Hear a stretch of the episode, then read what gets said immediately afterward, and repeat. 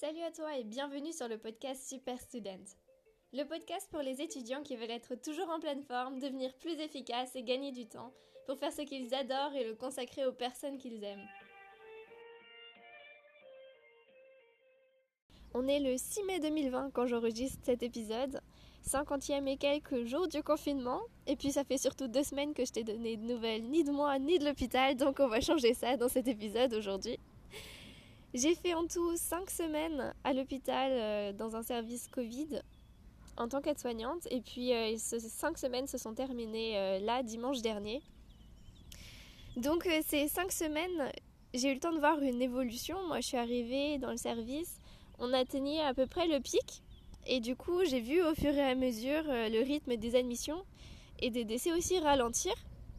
J'ai vu le service se vider un peu plus. Et puis, au fur et à mesure que les patients allaient mieux, qu'on les envoyait en réhabilitation, j'ai vu le service se re-remplir de nouveau parce qu'on recevait des, des, transferts de Covid d'autres hôpitaux. L'hôpital de Célestat qui a pu réouvrir euh, justement grâce à ça en transférant ses patients encore Covid positifs euh, à l'hôpital où je travaillais, rouvrir un service de médecine normale parce qu'en en fait on en a énormément besoin. Il y a des patients qui ont des pathologies chroniques qui du coup n'osaient plus aller à l'hôpital et auxquels on a déconseillé d'aller à l'hôpital pendant cette période-là. Donc ces patients-là, ben, ils sont en moins bon état que d'habitude et ils ont besoin, la médecine normale a besoin de reprendre aussi. Il n'y a pas que le Covid et les infections pulmonaires. Du coup après un service tout de même à moitié vide, donc plus tranquille euh, il y a 2-3 semaines et le déménagement dans un secteur, le service euh, deux secteurs euh, de chaque côté. Et donc on a déménagé tout le monde d'un côté. En un week-end, le côté B a été euh, nettoyé entièrement à l'oxyflore pour désinfecter justement les toutes dernières traces de virus qui pouvaient s'y trouver. Et puis, du coup, on avait le passage de l'hygiéniste pour donner des conseils sur comment désinfecter tout un service pour pouvoir euh, y remettre des patients qui n'ont pas été infectés par le virus. Et il y a des choses auxquelles on pense vraiment pas. On a nettoyé les, enfin pas nous, les, les femmes de ménage, les ASH comme on les appelle, elles ont eu du boulot ce week-end-là parce qu'il fallait tout, tout, tout, tout, tout nettoyer. Il faut nettoyer les murs, il faut nettoyer les sols, il faut nettoyer les lits complètement, il faut nettoyer le table de nuit, la salle de bain on a jeté les brosses de toilette et on les a toutes remplacées par des nouvelles parce que en fait ce virus là peut aussi être évacué par les selles et donc euh, y a, rien ne te garantit que les brosses de toilette euh, n'aient pas des virus dessus, des choses auxquelles on pense absolument pas. Et puis euh, tout le couloir, nos poubelles, tout, tout, tout, tout, tout. Ça a été un sacré boulot pour elle à faire dans un week-end pour pouvoir accueillir à partir de la semaine d'après directement des patients qui sont pas Covid. Ça change. Moi, je suis restée du côté Covid et en fait, c'était pas plus mal parce que l'autre côté, ça a commencé à être vraiment compliqué. Parce qu'on avait au départ trois chambres tampons, euh, des chambres pour euh, des patients. On ne sait pas encore s'ils sont Covid positifs ou négatifs. Les tests ont été faits à l'admission et ils sont en cours. On n'a pas encore les résultats. Mais du coup, pour ces chambres-là, tu t'habilles au cas où si jamais ils sont positifs. Tu te protèges, c'est normal mais tu veux pas le retransmettre aux autres personnes du service qui sont Covid négatifs ou on sait toujours pas. Ce qui fait que quand tu rentres dans la chambre, tu dois d'abord t'habiller, sauf qu'il y a des patients valides, donc on ne sait pas si les surblouses, elles ont peut-être pas été infectées entre temps. Bref, ça devient un cauchemar et je suis bien contente d'être restée de l'autre côté. Surtout qu'au final, les chambres tampons, il n'y en a pas eu trois, mais maintenant il y en a plutôt six, donc c'est quasiment la moitié du service. Entre temps, j'ai vu aussi le rationnement pour euh, économiser les masques. D'abord les FFP2. Au départ, euh, on avait euh, simplement des, masques dans des boîtes et puis ensuite on a reçu ses propres pochettes personnalisées pour chaque jour.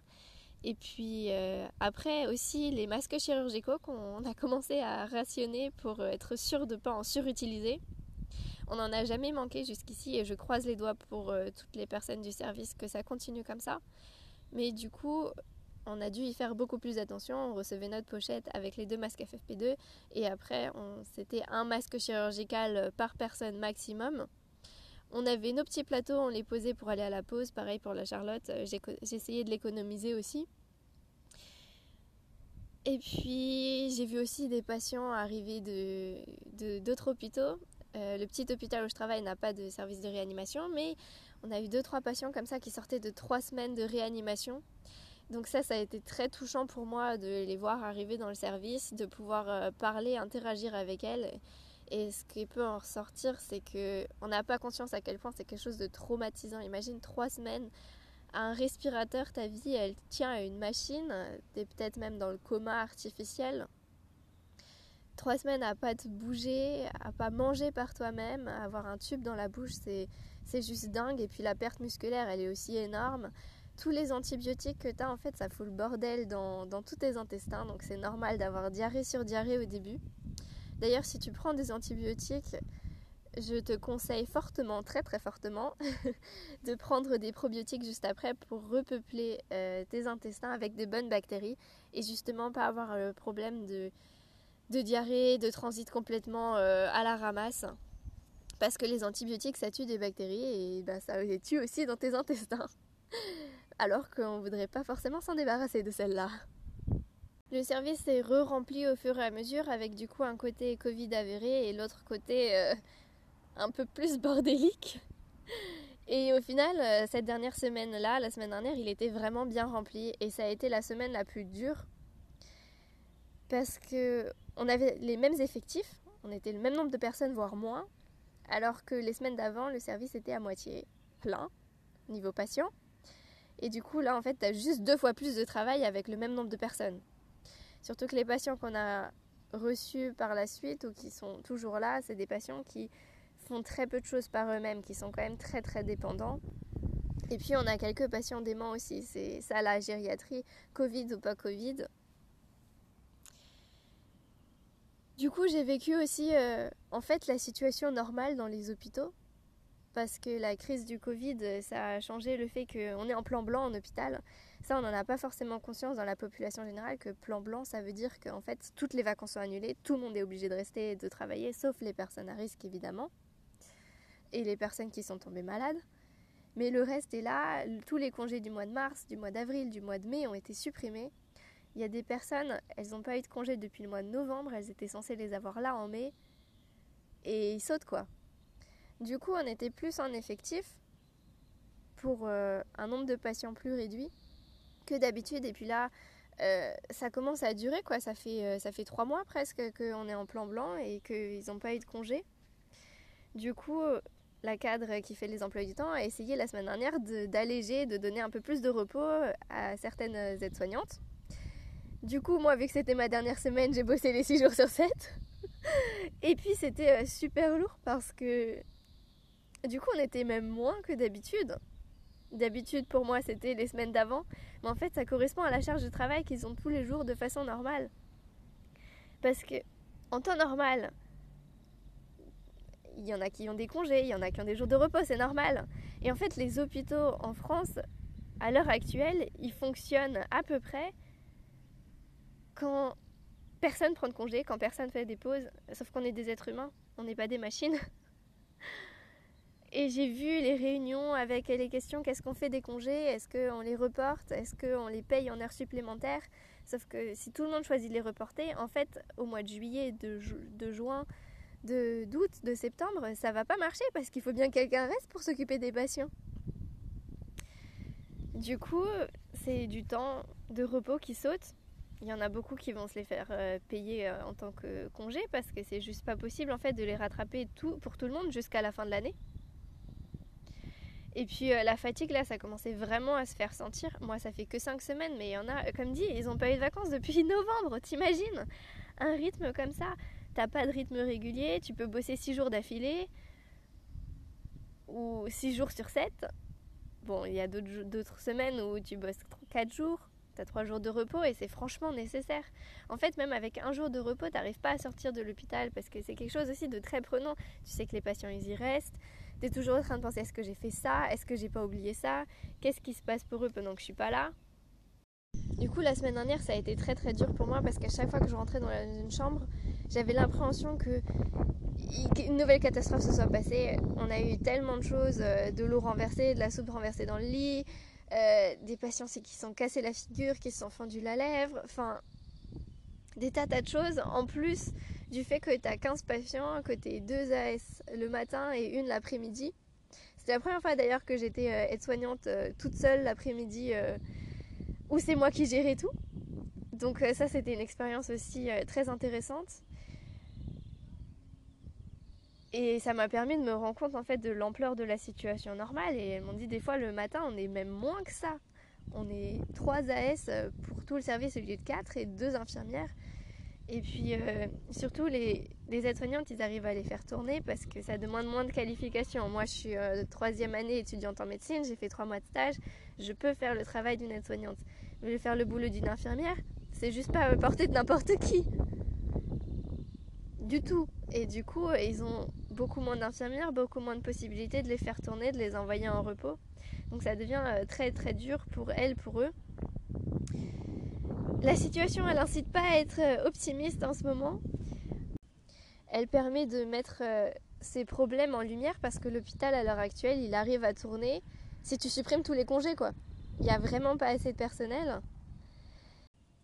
Mais j'espère juste que cette crise sanitaire du Covid permettra de changer les choses parce que c'est un problème dont très peu de gens finalement dans la population avaient conscience à ce point-là. Je veux dire maintenant, euh, en ce moment, les soignants sont un peu érigés, tout le monde les applaudit à 20h. Enfin, pas tout le monde, et ça fait plaisir d'ailleurs, merci de le faire. Euh, continuez. Maintenant, à 20h, à chaque fois, j'applaudis, je pense à tout le monde dans le service. Je leur euh, souhaite bon courage parce que les semaines prochaines, ça va être dur. Et du coup, il est temps vraiment que le grand public prenne conscience de ce problème-là, qu'il remonte à la surface et que ça permette au moins de changer les choses, de les améliorer. Il y a beaucoup de choses à changer. D'ailleurs, si tu veux aider à faire changer les choses, aider à améliorer la situation, à ce qu'on tire vraiment des leçons de tout ce qui nous arrive ces derniers temps, alors je te propose de partager ce podcast, cet épisode, parce que c'est exactement pour ça que je le fais, pour partager ce témoignage, ma prise de conscience en étant là-bas. Et puis plus plus un grand nombre de personnes auront conscience de ça et voudront changer les choses, plus ça aura lieu. Et il y a vraiment, vraiment besoin qu'on tire des leçons et qu'on change un peu plus le, le monde. Une autre chose avant que je te laisse, on va commencer à déconfiner petit à petit dans les semaines qui viennent. Du coup, on va avoir plus de monde et c'est là que les gestes barrières, les gestes de protection personnelle et des autres prennent encore plus d'importance. Et en fait, tu t'en es peut-être rendu compte, mais personne t'a jamais appris à mettre un masque, à te laver les mains, à part si tu as vu ma vidéo à ce sujet. À quoi faire gaffe en fait euh, Comment faire pour pas euh, porter les mains au visage sans te rendre compte? Est-ce que les gants ça sert vraiment à quelque chose ou pas? Ou est-ce que c'est juste perturbant? Du coup, je vais faire une vidéo. Je pense que ce sera avec l'aide technique de mon père, qui sera peut-être animateur. Je vais faire une vidéo pour t'expliquer comment faire tout ça. Moi, j'ai eu des cours de microbiologie. J'étais 5 euh, semaines à l'hôpital à gérer euh, chirurgico, FFP2, gants, etc. Le reste. Donc, euh, je vais te partager cette expérience-là. Et puis, pareil, partage la vidéo parce que plus un grand nombre de gens sauront comment faire, plus ça les protégera eux-mêmes. C'est débile de porter un masque, de mettre les doigts dessus et ensuite de s'infecter soi-même. Et puis, partage aussi l'épisode, comme je t'ai dit, pour partager mon expérience, partager cette prise de conscience et qu'on puisse tirer des leçons, changer les choses. Et puis sur ce, je te dis euh, à la semaine prochaine ou cette semaine pour la vidéo. Porte-toi bien. Et voilà, on arrive déjà à la fin de l'épisode. S'il t'a plu et que tu penses qu'il peut aider des amis, alors surtout n'oublie pas de leur partager. Pour recevoir les prochains épisodes, tu peux t'abonner au podcast sur Spotify, Apple Podcast ou Google Podcast. Et tu peux aussi me retrouver sur Instagram sous Anaïs avec deux N, tiré du bas, Urstel, H-U-R-S-T-E-L, où je te partage mon quotidien d'étudiante en médecine en Allemagne et tout ce que j'apprends au fur et à mesure. Porte-toi bien, reste motivé, déterminé et à la semaine prochaine